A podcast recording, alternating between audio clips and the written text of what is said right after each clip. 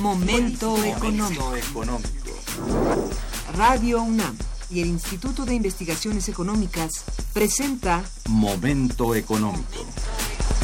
Un espacio para charlar sobre temas económicos que le interesan a usted. Acompáñenos.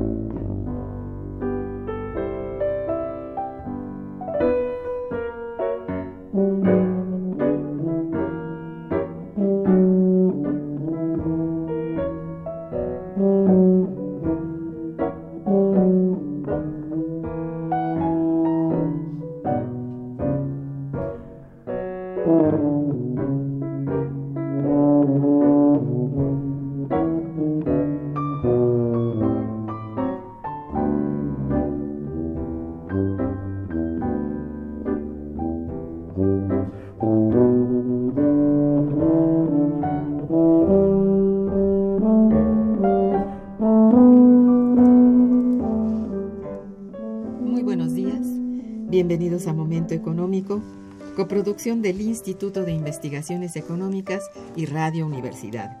Les saluda Irma Manrique, investigadora del Instituto de Investigaciones Económicas, hoy jueves 10 de noviembre de 2016. El tema que abordaremos el día de hoy es cambio ambi- ambiental global y su impacto en el desarrollo regional. Para ello contamos con la valiosa presencia del doctor Adolfo Sánchez Almanza. Buenos días, Adolfo, bienvenido. Muy buenos días. Y del licenciado Iván Sánchez Cervantes. Bienvenido, Iván. Hola, buenos días. Buenos días, gracias. Nuestros teléfonos en el estudio son 55 36 89 89 con dos líneas. Y para comunicarse desde el interior de la República, contamos con el teléfono LADA sin costo 01 800 505 26 88. La dirección de correo electrónico para que nos envíen sus mensajes es una sola palabra momentoeconómico arroba unam.mx. De nuestros invitados. Adolfo Sánchez Almanza es licenciado y maestro en Sociología y doctor en Ciencias Políticas y Sociales por la Facultad de Ciencias Políticas y Sociales de la UNAM. Realizó cursos de posgrado en Planeación del Desarrollo Regional Integrado en Rehovot, Israel, la especialización en Gobierno y Administración Metropolitana y Regional y el posgrado en Desarrollo Regional y Relaciones Intergubernamentales en el Instituto Nacional de Administración Pública. Es investigador titular en la Unidad de Investigación de Economía Urbana y Regional en el Instituto de Investigaciones Económicas, con muchos años de, de trabajo ya, más de 30, donde ha sido profesor de licenciatura en la FES Aragón, en la Facultad de Ciencias Políticas y Sociales y en Urbanismo en la Facultad de Arquitectura. Es profesor y tutor en el campo de conocimiento de Economía Urbana y Regional del posgrado de Economía y tutor de los posgrados de Ciencias Políticas y Sociales y Geografía de la UNAM. Iván Sánchez Cervantes es sociólogo por la Facultad de Estudios Superiores Aragón de la UNAM, con participación como becario en proyectos del Instituto de Investigaciones Económicas dentro de la Unidad de Investigación en Economía Urbana y Regional en los temas de análisis de potencialidades de desarrollo de las regiones de México y sobre políticas públicas enfocadas al bienestar social de la población. Ha trabajado para la delegación Tlalpan en investigación sobre comercio informal y planificación de procesos de refuncionalización del fenómeno. Desde hace nueve años trabaja para la Asociación Mexicana de Ciencias para el Desarrollo Regional en la organización de los encuentros nacionales y actualmente funge como secretario técnico de la asociación, participando directamente en el diseño de los esquemas académicos y programas de trabajo para las convocatorias y administración de las más recientes ediciones de los encuentros anuales. Muy bien, pues eh, perdón. Eh, tenemos que del 15 al 18 de noviembre del presente año tendrá lugar en las instalaciones del Instituto Tecnológico de Mérida, en la ciudad de Mérida, Yucatán, el vigésimo primer encuentro nacional sobre desarrollo regional en México, mejor conocido como AMESIDER 2016.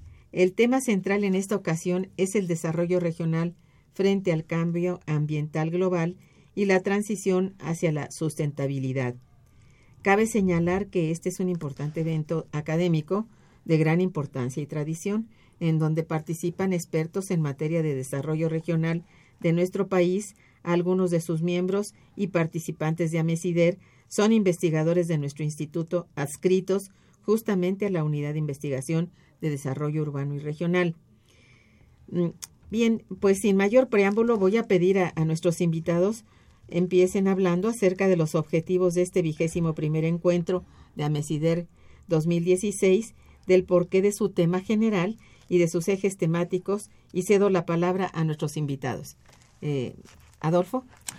Eh, sí, como no, muchas gracias Irma, muy amable, gracias por la invitación.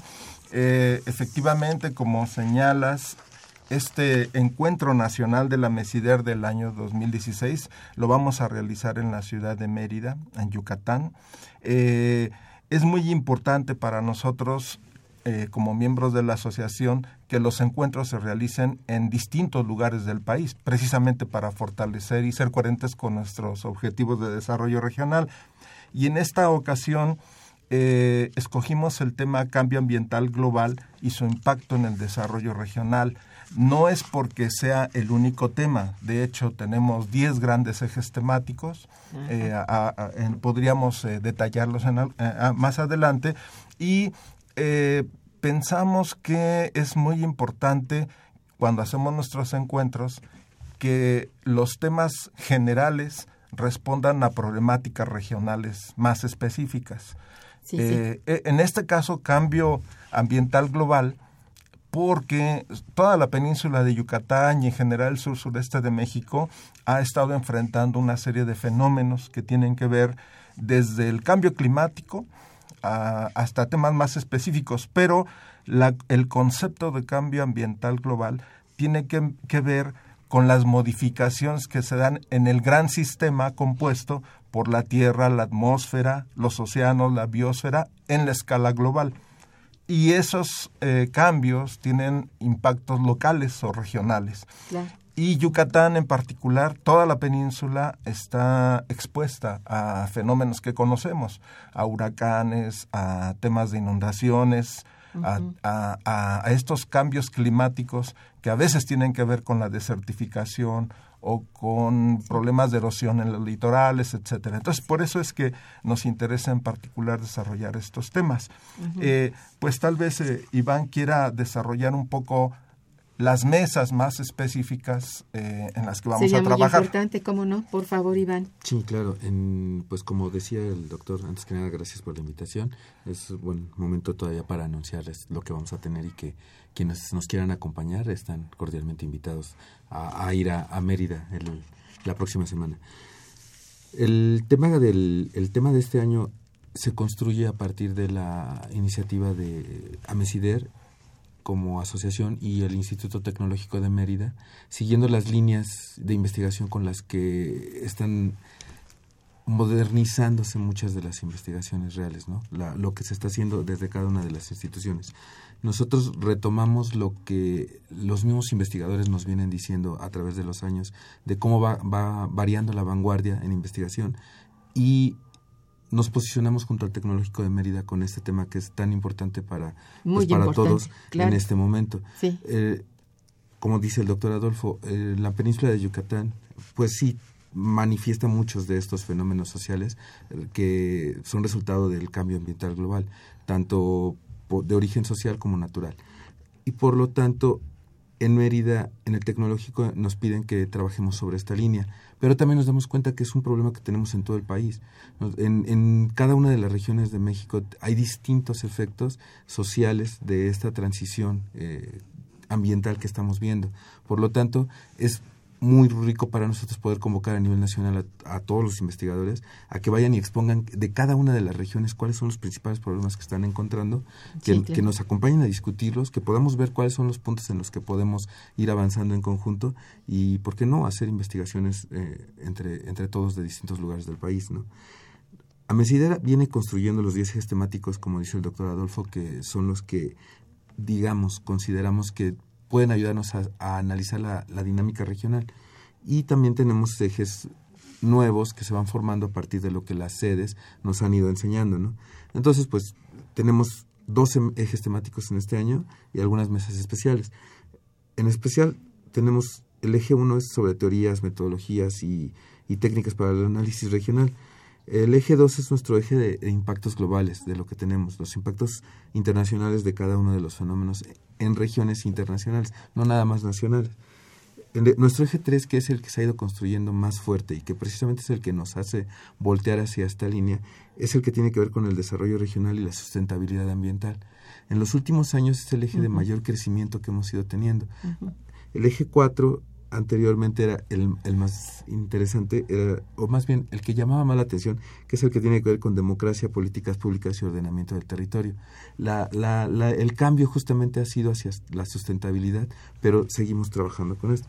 Dinámica económica sectorial, desigualdad regional o pobreza, eh, en, eh, cuestiones de innovación tecnológica, eh, estudios sobre población, migración y, y crecimiento social, mm, y sobre todo lo, algo que es parte de lo nuestro, que tendría que ver con sistemas urbanos, sistemas rurales y dinámica regional, es dentro más, de las líneas con las que trabajamos. Los ejes nuevos, digamos, estamos instituyendo ya por fin un eje de cultura, historia y educación en las regiones. Estamos construyendo ya por separado el, eje de estudios de género para el desarrollo regional y finalmente estamos haciendo un eje que pues al final es transversal en este año que tiene, ver con, que tiene que ver con el turismo y el desarrollo regional que es uno de los puntos que, que en particular en Yucatán, en la península, les está llamando mucha atención de cómo el turismo está siendo una de las cuestiones que más afecta al cambio ambiental que están teniendo localmente. Definitivamente. Oye, qué interesante, en verdad han ampliado muchísimo el, eh, digamos, la visión de lo que debe ser el estudio este, realmente urbano y regional. Esto sí, pues, por supuesto, no han dejado realmente ningún, hasta el momento, ningún tema de los actuales que no sea de mucho interés. Este que están ustedes tocando para este año, a mí me parece también sumamente importante. Y bueno, supongo por lo que decías al principio, Adolfo, que el, el propio, la propia península ha sido motivo o, o se ha transformado eh, de alguna manera, no sé, este, no solo en clima, sino también en, en toda la, la defensa que, que, normalmente tenía la península hacia el mar, se ha ido destruyendo por diferentes conceptos. Entonces, esto, eh, de alguna forma, pues los hace, digamos, un, un lugar específicamente importante para, a partir de ahí, hablar de sustentabilidad ambiental, etcétera, pues me parece muy bien. Está algo alejado, pero sí supongo que en interés de todos los miembros que conforman la, asociación y, eh, bueno, tienen interés en asistir y todo, pues tendrán el quórum, pero pues también están todos los estudiantes de la península y otros que se acercarán desde sus lugares de origen y que tengan interés en, en seguir adelante con las investigaciones, ¿no? Esto yo supongo que es el principal punto por el cual están allá en la punta, ¿no? Ahora sí, que se fueron para Mérida, ¿no? Sí, pero ese es uno de los objetivos de la asociación. Claro. Eh, descentralizar, desconcentrar y que no todo se haga en la Ciudad de México. Claro, eso eh, estuvo muy bien. Y, quisiera comentar que ya tenemos 300 ponencias que ya están completas 300 en un disco Sí, sí. compacto y en las 10 los 10 ejes temáticos que eh, de- explicaba Iván, más otras mesas, una mesa de la península, presentaciones de libros, una mesa con jóvenes políticos.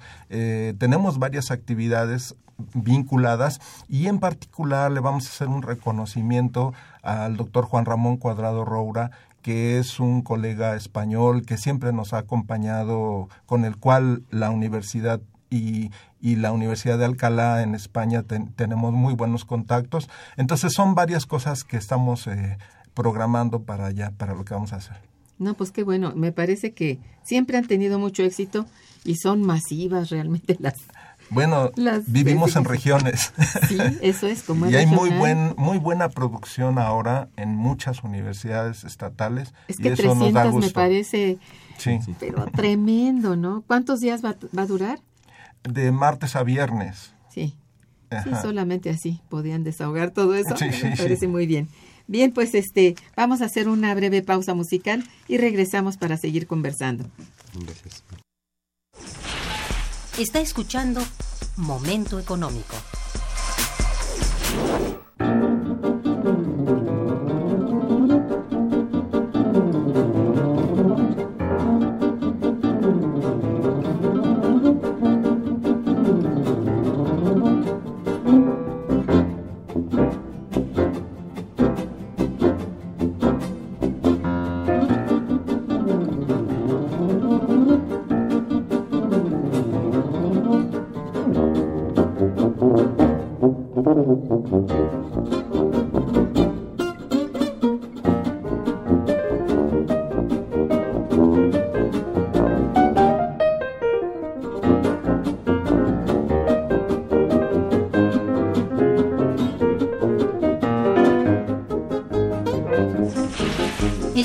Cabina 55 36 89 89.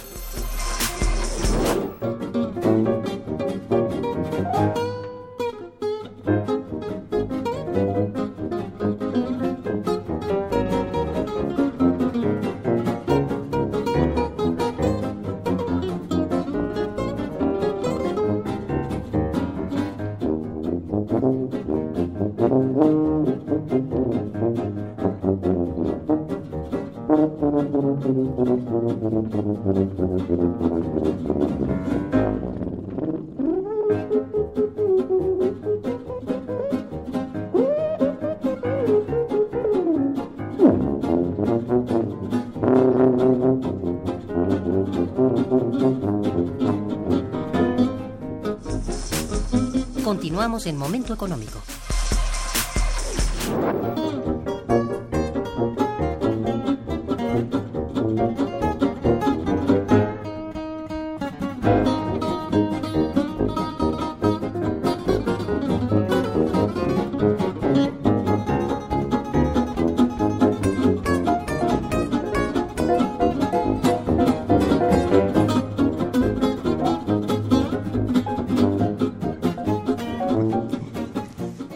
Pues estamos aquí en Momento Económico, eh, precisamente hablando con, con dos especialistas sobre el cambio ambiental y su impacto en el desarrollo regional, que son el doctor Adolfo Sánchez Almanza y el licenciado Iván Sánchez Cervantes.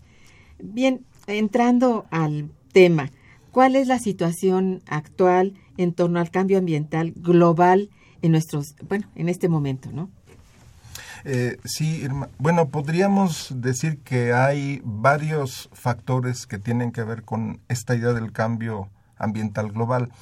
Eh, uno de los más conocidos es el calentamiento global como Claro, tal, que ha implicado el aumento de temperaturas en los mares, en los océanos, en, en el aire. Entonces eso ha generado también una serie de efectos vi- vinculados al territorio, a las regiones.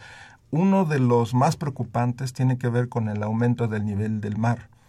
Sí. Y algunas proyecciones hacia el 2100 están estimando casi un metro más de altura. Y si consideramos que hay muchas, muchos países y ciudades en zonas costeras, pues el riesgo es enorme, ¿no? Eh, eh, el, claro que sí. el, el deshielo de los polos y, y todo este incremento del nivel del mar, no solamente es eh, el efecto en, en el aumento en el nivel del mar como tal, sino que eso también tiene implicaciones en inundaciones, en huracanes más violentos, en tifones que afectan a, a escala planetaria, ¿no? Eh, hay el, el, tema de las inundaciones en zonas costeras en particular que a México le, le van a afectar. Muchísimo. Es, tenemos es, demasiadas costas. Así es, uh -huh. así es. Y tenemos algunas ciudades, pues este, desde, para hablar desde Acapulco o la Riviera Maya, eh, eh, ciudades en Tabasco, en Campeche, que están a la orilla del mar y que eh, están ya sufriendo estos procesos de donde los litorales, las arenas se van retirando y si lo combinamos con la actividad antropogénica en donde estamos destruyendo manglares, por ejemplo, sí. pues no hay protección a, a estas costas. Eh, entonces se están erosionando playas, se están salinizando los mantos freáticos de las zonas eh, de, de, las, de las costas, los humedales, los estuarios sí. se están viendo afectados y por supuesto que eso va a afectar a las ciudades turísticas. Y ahí entramos a esta combinación entre sociedad-naturaleza. Digamos, eh, ciudades que son altamente especializadas en actividades económicas como el turismo o el petróleo, pues están eh, sujetas a estos efectos. Sí. Uno diría, pues es que eso va a ser de muy largo plazo, pero el proceso ya empezó, ya estamos observando cambios. Entonces, el, eh, eso se vincula con otros temas como la reducción de la capa de ozono, donde los gases de efecto invernadero sí. están, la están reduciendo y por lo tanto la penetración de rayos es más directa, ¿no? Entonces, el uso de combustibles fósiles, usar gasolinas, usar petróleo, todo eso, eh, pues tiene que ver con la actividad económica. El sí. usar automóviles, el, el, funcionamiento de fábricas con ese tipo de combustibles está contribuyendo a esto. Entonces, eh, vinculamos este gran tema de cambio ambiental con la pérdida de biodiversidad también. Uh -huh. Hay una serie de impactos que se, que se derivan de estas actividades humanas y del cambio climático porque tiene que ver con temas como la salud. Sí, claro. Por ejemplo, Por sí, sí, ya se ha eh, analizado que el aumento de la temperatura permite el incremento de algunos vectores, por ejemplo, mosquitos, que está aumentando la agresividad y la, y, la, y la cantidad de mosquitos que se van reproduciendo y que son los que transmiten las enfermedades que conocemos, uh -huh. desde el chikungunya, por ejemplo, ¿no? A, más recientemente. Entonces, hay una serie, si, si lo analizamos de manera sistémica, digamos, eh, el cambio climático tiene una serie de efectos en muchos eh, sectores, vectores y regiones eh, en el país y en el mundo en general, ¿no? Por eso es importante atenderlo. Es muy cierto, sí.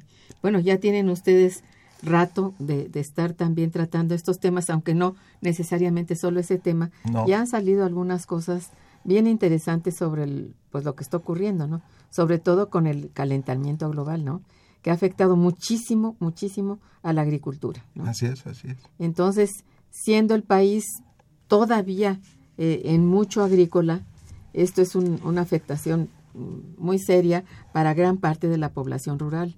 Entonces, esto es gravísimo y bueno, si a eso le sumamos otros, como dices muy bien, en las zonas costeras, pues el turismo se ve muy, muy afectado. Eh, y, y la gente que vive en las costas, pues digo que está permanentemente ahí, se ve cada vez más empujada hacia adentro y bueno, no necesariamente es lo que mejor les conviene, sino al contrario, ¿verdad? Así Esto es, es un, un, problema muy, muy serio.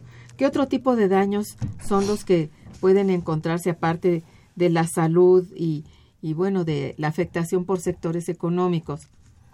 Eh, bueno, de lo que comentabas, cuando vamos a regiones más específicas, ya lo observamos en la Riviera Maya, cuando los huracanes son más violentos, se llevan la arena, que ah, es uno sí. de los factores de atracción turística más sí, importantes. Sí, claro. Entonces, el costo económico es muy alto porque hay que poner arena para que los turistas puedan tener acceso a la playa. claro. Ese es un problema gravísimo.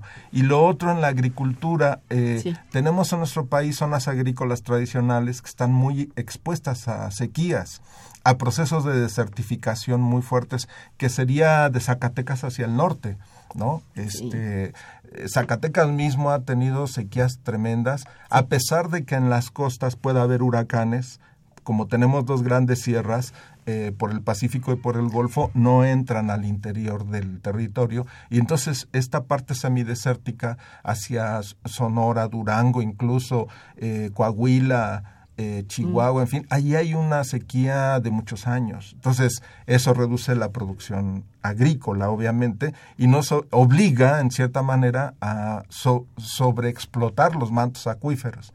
Eso tiene entonces un efecto encadenado en el territorio. Y por otro lado, en el sur, pues tenemos inundaciones, ¿no? En Tabasco, en, en, en las zonas costeras, a su vez, eh, hay excesos de agua por, por los huracanes, porque llueve más. Entonces, esos son impactos regionales y todo se traduce en costos. Y por eso, bueno, está bien, está el ejército con su programa DN3 resolviendo inundaciones o desastres Bueno, pero naturales, sí. pero el Ya visto como desastre, pues sí.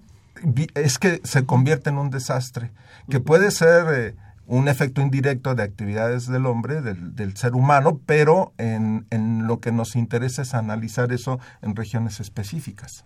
Bueno, menos desde cuándo viene nuestro país sufriendo estos efectos. Yo me refiero específicamente a nuestro país, ¿no? Sé que en todo el mundo hay afectaciones, ¿no? Pero para nosotros, ¿desde cuándo es esto? Y, y se están tomando las medidas, o por lo menos se están haciendo los estudios pertinentes para alertar sobre, sobre daños, sobre posibles políticas de, de preventivas, o bueno, en fin, no sé. ¿Mm? Eh, sí hay estudios, sí. eh, bueno, en, en México, diría el- nuestro maestro Ángel Basols, hay que ver los grandes ciclos de la humanidad y de la geografía misma, Claro, claro. que son de largo plazo, varios.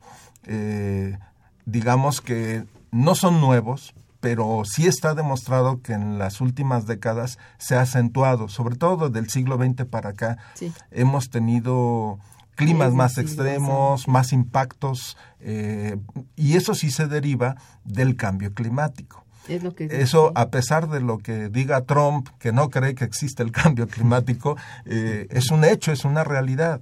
Y hay muchos estudios que lo están demostrando.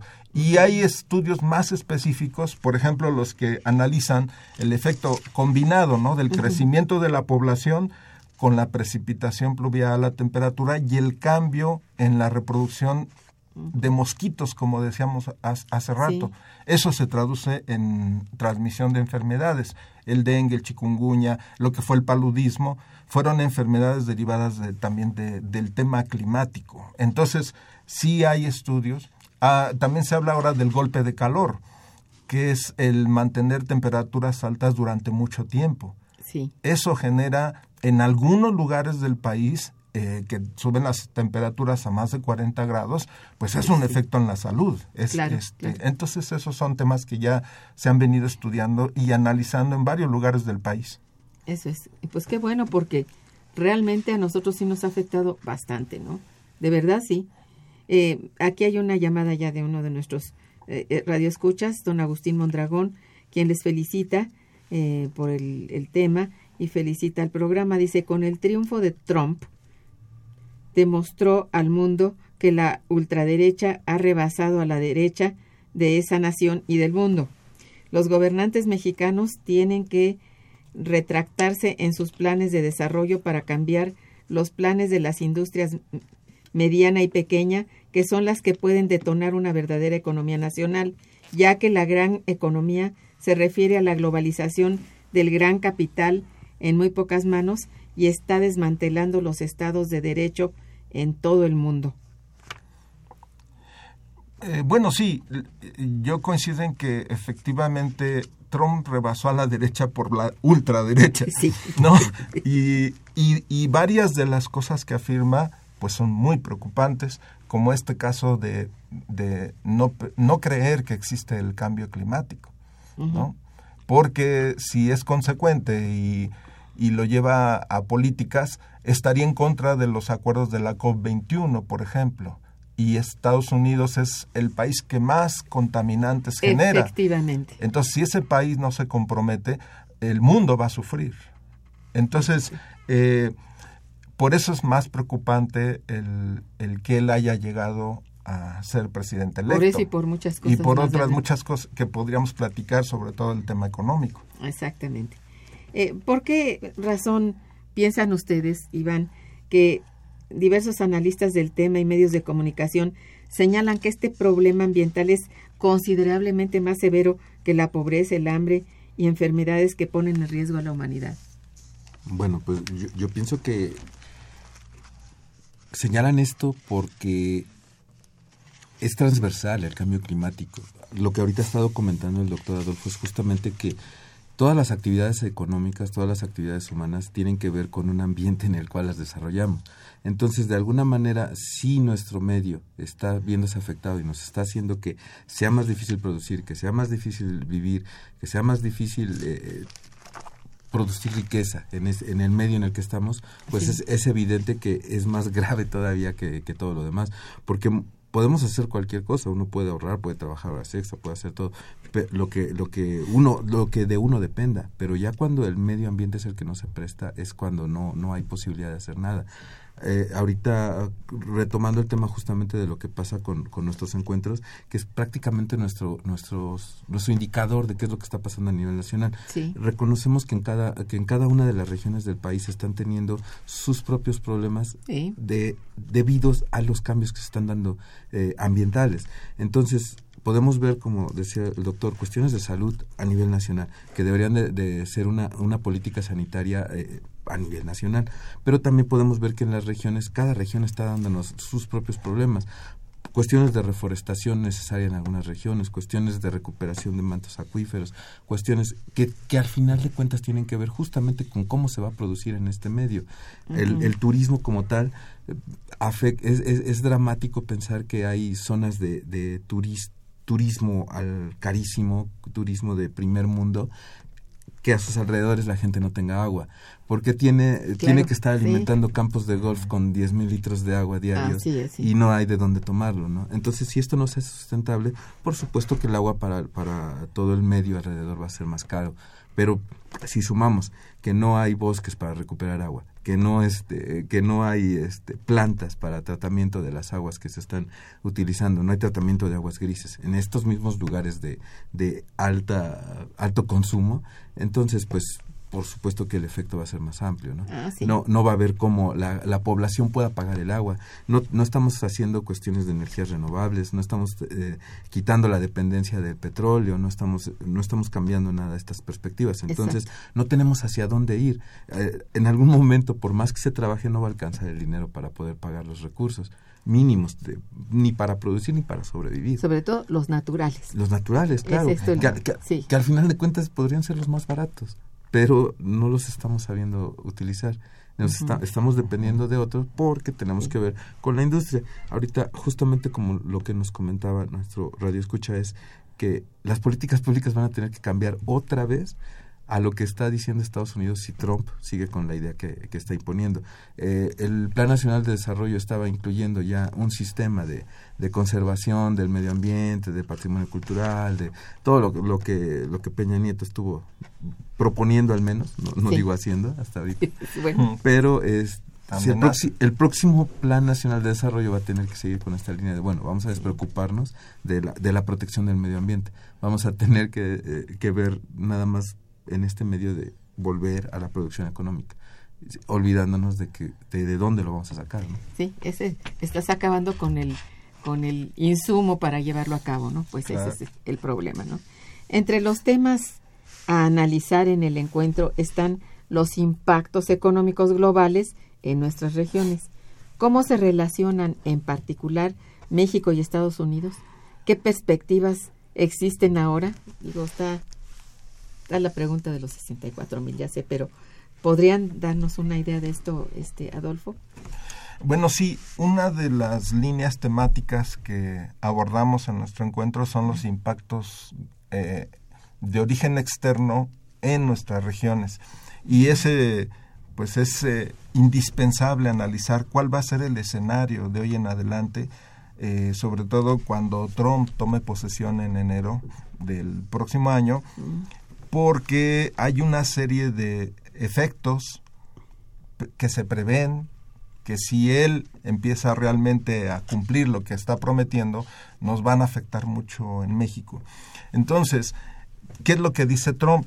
Él dice que el comercio entre México y Estados Unidos ha beneficiado sobre todo a México y tenemos una balanza comercial de 530 mil millones de dólares anuales actualmente. De hecho, con el Tratado de Libre Comercio eh, aumentaron los flujos comerciales, se multiplicaron por seis eh, a partir de 94. Cierto. Eh, entonces, allí, esta integración subordinada de México y complementaria, no tanto, no solo a Estados Unidos como tal, sino a las grandes empresas transnacionales de Estados Unidos. Eso beneficia a Estados Unidos en gran medida, sobre todo pensando en el tema de los salarios. La brecha salarial entre México y Estados Unidos es de 7 a 1. Es, enorme. Es enorme, sí, casi semejante de lo que se hace en México a lo que se hace en Estados Unidos. Entonces, eh, esa ventaja para Estados Unidos se perdería. Pero bueno, allí hay una, una parte. Otra parte es el famoso muro, que además que ya existen muchos eh, tramos. Ya está en muchos tramos, eso es lo que no se sabe de bien a bien, pero sí. Bueno, uno se imagina que va a aumentar la vigilancia fronteriza con drones, con policías, en donde no haya muro, etcétera, pero eso no va a eliminar los flujos que ya se dan. Hay que considerar que en Estados Unidos hay 35 millones de mexicanos o mexicoamericanos, 5 millones más o menos son indocumentados. Esa es la parte de la población mexicana que está más vulnerable allá. Muchos son dreamers, ¿no? Son los jóvenes que, que, decidieron registrarse, dar sus datos, siendo indocumentados para optar por, por quedarse allá, ser residentes. Pero esa, esos vínculos familiares y económicos ya existen. Entonces, no, no va a ser tan fácil. Otra cosa que dice Trump es que las compañías, sobre todo las automotrices, se vienen a México y pierden empleos en Estados Unidos. Eso sí ha pasado en particular en Detroit, por ejemplo, se observa. Pero hay, hay razones económicas y tecnológicas. No es un asunto ideológico o de nacionalidad, es la racionalidad de la globalización. Y por eso es que en México... Son los propios recursos de capital de allá que lo prefieren por, por el costo de la mano de obra acá. Por, eso es... por supuesto, se ahorran muchísimo en costos. Pues claro. Eh, el principal es el costo de la mano de obra, que en México decíamos es siete veces más barata. Claro. Y alta calidad. Y luego tienen temas de exenciones fiscales, hay la parte del, del ambiente justamente, Que, que no necesariamente están comprometidos, como en Estados Unidos, a cumplir normas ambientales. Acá somos más flexibles. Por ejemplo. Descuidados, diría yo. sí, hay falta de control, ¿no? Claro. Y eh, Obviamente la localización en los costos de transportación, pues México siendo vecino, reduce muchos costos eh, de lo que también hacen empresas transnacionales y que se van a China, por ejemplo, pero ahí el costo de transportación es más caro. Entonces hay muchos factores. Y otra cosa que dice Trump eh, tiene que ver con las remesas. Aquí hay que considerar que México recibe entre 23, 25 mil millones de dólares al año, dependiendo del año, eh, y de las, de las, del ciclo económico norteamericano. Sí, claro. Pero muchas regiones de México dependen mucho de esas remesas. Muchas están los estados tradicionales como Guanajuato, Michoacán, Zacatecas, fin, pero cada vez más la migración se va hacia el sur. Y ahora en Chiapas, por ejemplo, hay una fuerte dependencia también de remesas. Además de que las remesas se usan para muchas cosas eh, y beneficia sobre todo a la banca, eh, muchas dependen de y, es, ese, ese sería un efecto eh, importante, analizado regionalmente. ¿no?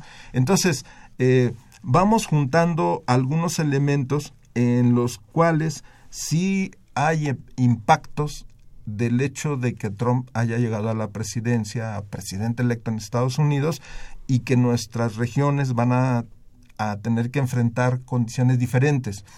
Hay que pensar en el Bajío, por ejemplo en donde está toda esta gran planta automotriz, bueno, y en los estados del norte, ¿no? Por ejemplo, en Hermosillo, en Coahuila, en Saltillo, en fin, que en donde hay plantas industriales automotrices que han crecido muchísimo, donde hay más proveeduría nacional y entonces las cadenas de valor se van a ver afectadas hacia atrás. Sí, lo que se había creado con tanto trabajo y que, bueno, después de todo estaba beneficiando mm, en primera instancia a las transnacionales, de todos modos eso se, se rompe de nuevo. Eh, lo que se rompió en los años, eh, digamos, 70, 80, vuelve a romperse ahora. Sí, es, si ese es el escenario pues previsto, pues ¿no? Previsto si es consecuente este el, el, presidente electo en Estados Unidos con lo que prometió. No es tan fácil porque hay una serie de condiciones eh, de marco jurídico legal, hay posibilidades de demandas internacionales, una estructura jurídica en todo, en los tres países, ¿no? En Canadá, en Estados Unidos, y México, porque el Tratado de Libre Comercio tendría que revisarse en los tres países. Pero, pero si va para allá, eh, sí tendríamos varios efectos de esta nueva ola de proteccionismo en Estados Unidos, ¿no? Es esto.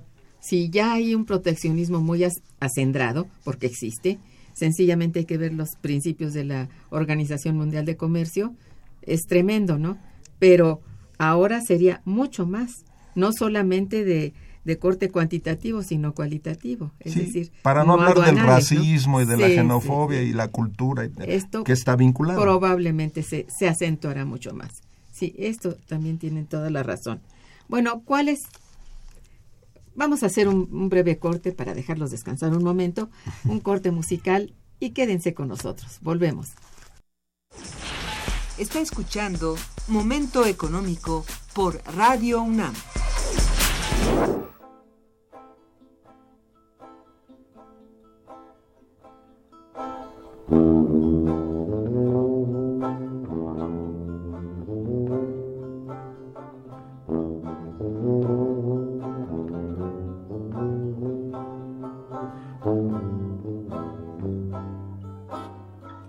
음.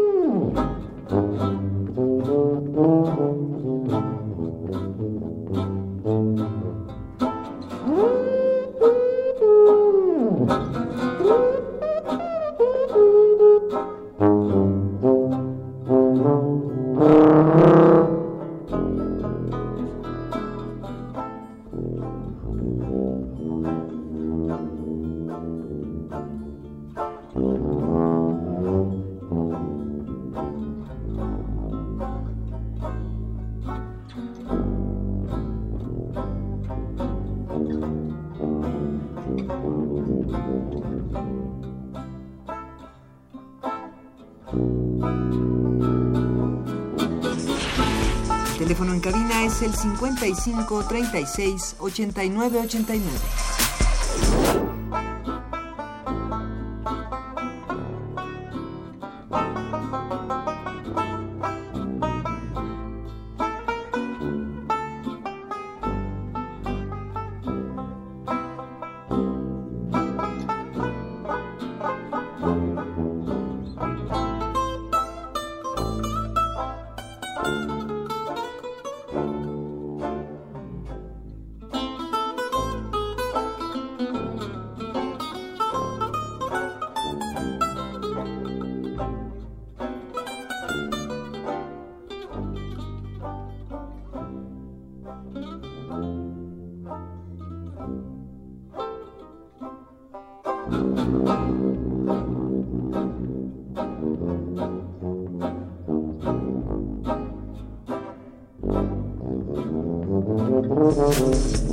Continuamos en Momento Económico.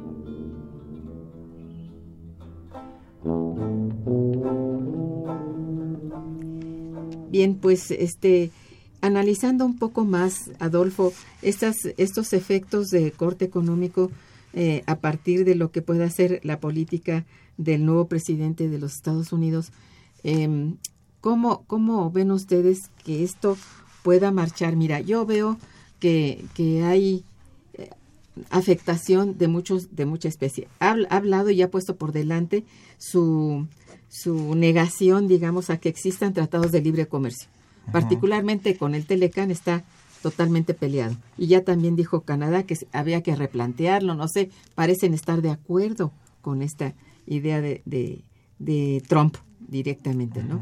eh, ¿cómo, ¿Cómo ves tú qué tanto afectará a México lo que se ha avanzado, si es que se ha avanzado suficiente, en el Tratado Transpacífico, por un lado? Y, pues bueno, yo veo como que agotado el, el, el Telecán, agotado en, en términos de, de, beneficios para México, porque si bien, si, como decías tú al principio y lo sabemos, se incrementó mucho la exportación, esta está más bien favoreciendo a las empresas de inversión extranjera norteamericanas, básicamente, ¿no?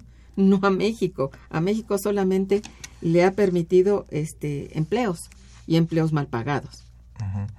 Sí, Sí, sí, habría que ver, por un lado, del Tratado de, de América del Norte, del Telecán, uh -huh. que regiones o estados de Estados Unidos va, sufrirían en el caso de que el Telecán se, se quiera o, o terminar o renegociar. Hemos analizado que los estados, por ejemplo, de California y Texas serían los que sufrirían más hay estudios que los ya más ligados, lo, por, claro porque son los que más exportan e importan de Estados Unidos a estados mexicanos y en el caso de México ya sabemos que son Baja California eh, eh, Chihuahua sobre todo por la presencia de Ciudad Juárez Tijuana pero uh -huh. también Tamaulipas uh -huh. esa es, ese comercio fronterizo sería el que más sufriría pero también impactaría algunos estados ya del Bajío mexicano, mismo Guanajuato, que ha tenido una, una dinámica económica sí, impresionante. Muy, muy es un fuerte. gran corredor, sí. Es un corredor que va desde uh -huh. Querétaro, a, por un lado hacia San Luis y luego hacia Aguascalientes. Y ya sabemos que ahí están las grandes empresas automotrices. Y ahora la aeronáutica y la química y la, la electropart, -huh. eh, electrónica y autopartes. Entonces, en esas, en esas regiones del país donde habría un impacto mayor pero en Estados Unidos ya hay estudios que demuestran que se perderían sobre 6 millones de empleos. Es decir, eh, el, el, hecho de que México no produzca y se, y se quieran regresar a, Estados Unidos no va a ser automático y van a tener efectos eh, precisamente porque el costo de la mano de obra en Estados Unidos es más alto y las grandes empresas no necesariamente van a regresar allá. Entonces, esa es una parte que tiene que ver con, con, nuestras regiones y el Telecán.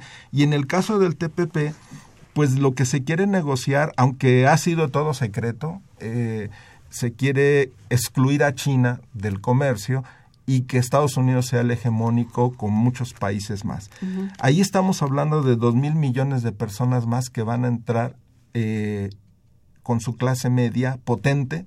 Uh -huh a demandar productos, más bien que ya demandan productos.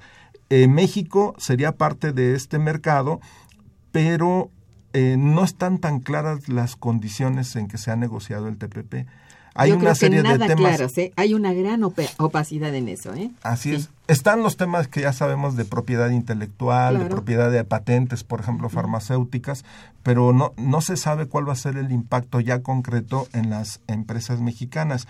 Y entonces, eh, aquí México tendría, en este contexto de, de, proteccionismo de Estados Unidos, México tiene opciones.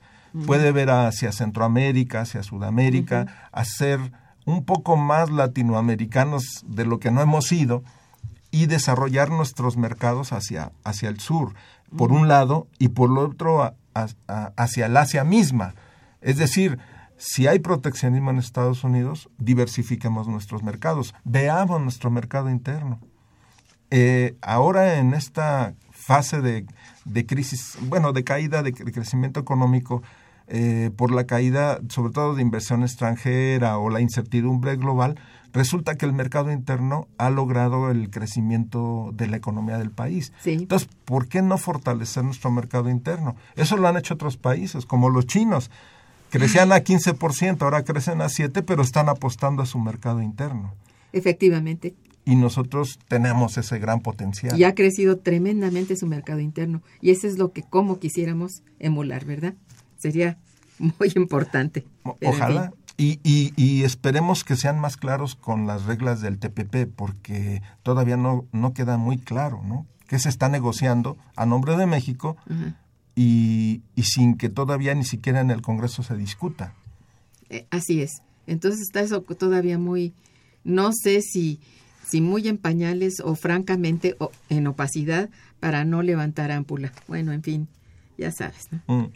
Ah, hay algunas llamadas de nuestro auditorio que quiero que conozcan. Evangelina Ocaña, que les felicita mucho, dice, están invadiendo los terrenos con casas habitación en el Estado de México.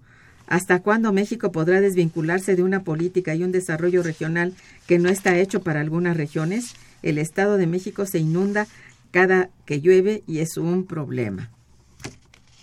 ¿Cómo ven? ¿Qué opinas, este, este, Iván?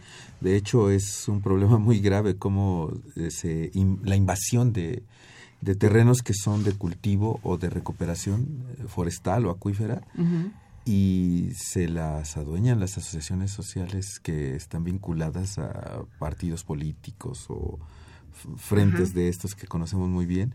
Y es dramático como el descuido en cuanto a la, a la política urbana permite esos monstruos en donde se pueden ver desde cualquier mapa aéreo cómo está la línea de campo y las líneas de sobrepoblación. El problema es que justamente no hay vialidades, no hay este cómo sacar las aguas. Oye, básicamente no hay agua. No hay nada. Entonces son terregales en donde la gente tiene que supervivir, pero los gobiernos se dan cuenta, los gobiernos locales se dan cuenta y no hacen nada para cambiar. Nada, esa es la cosa. ¿eh? Bueno, Estela Velasco también eh, los felicita y felicita al programa.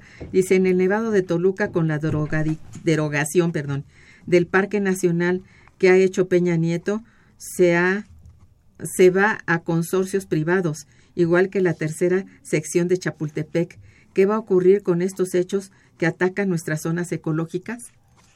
¿Hay alguna acción que, que se realice respecto a ello? ¿No saben ustedes? Bueno, se supone que hay legislación nacional con áreas protegidas naturales, pero siempre hay cierta discrecionalidad para liberar el, el, uso del suelo y eso es lo que está pasando en el Nevado de Toluca que es una zona muy atractiva en términos de ganancias para los desarrolladores, ¿no? Eh, este, igual que Chapultepec en donde el precio del suelo es altísimo y entonces pueden construir edificios de siete pisos donde no deberían y eso está sujeto a especulación y a lo, pues a corrupción.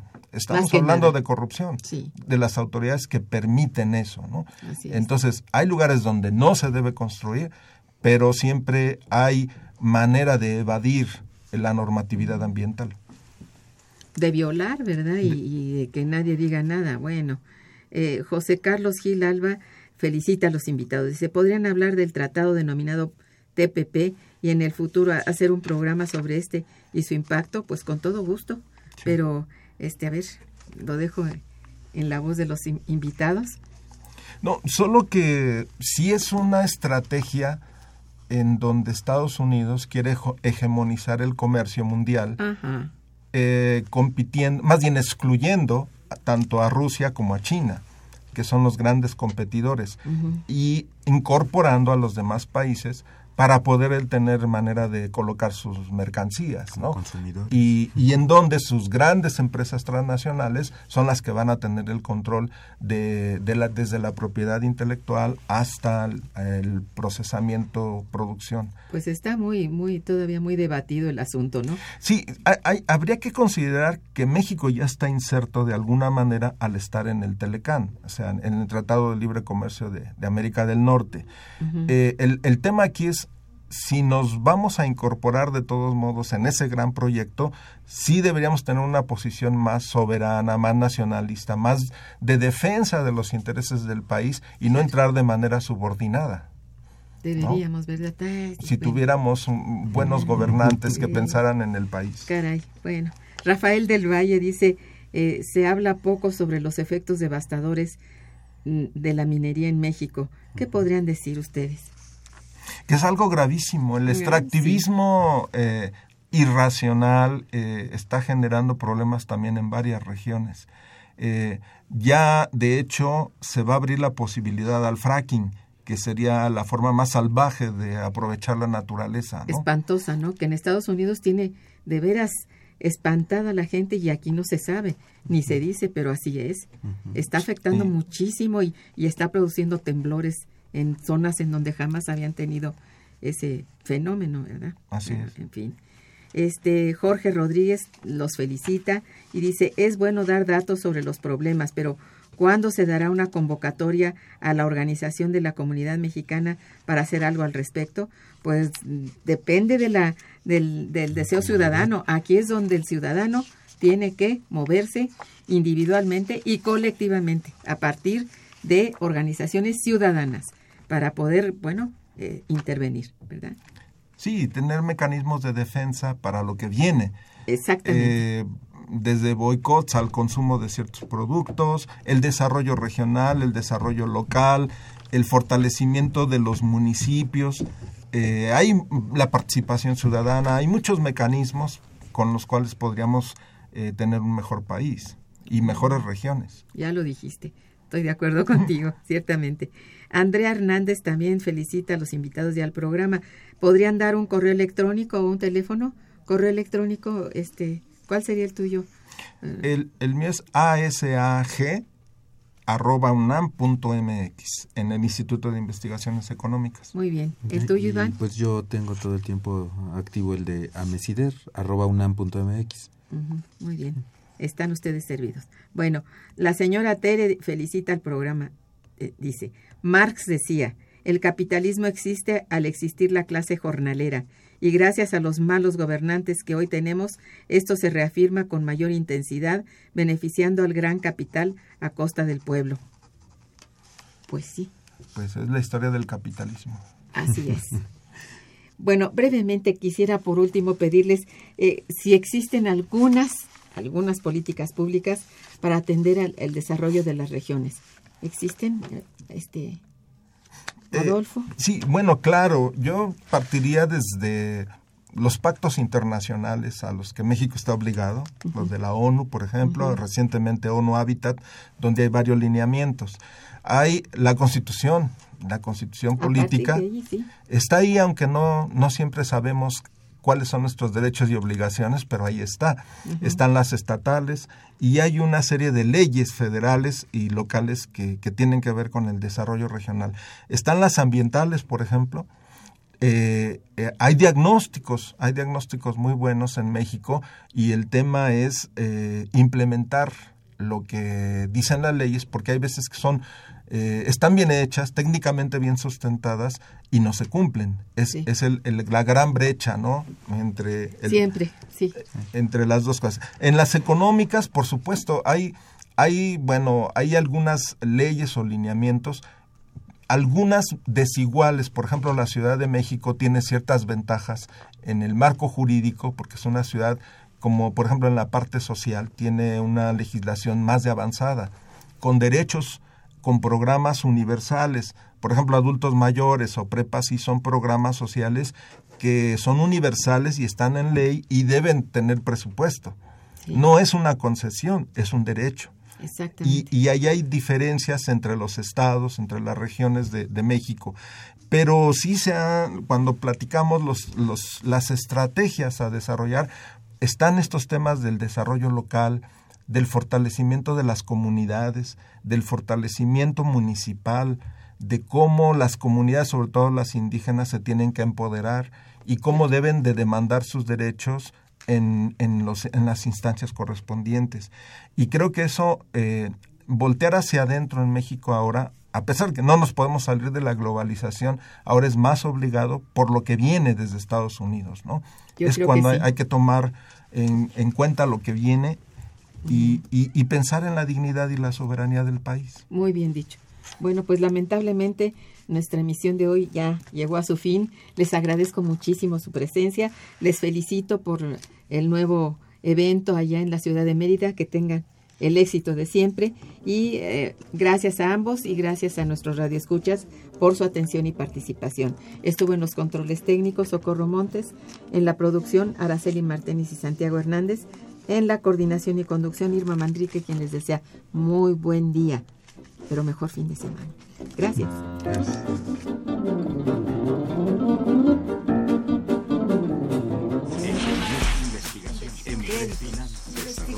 Momento económico. Radio UNAM y el Instituto de Investigaciones Económicas presentó Momento económico.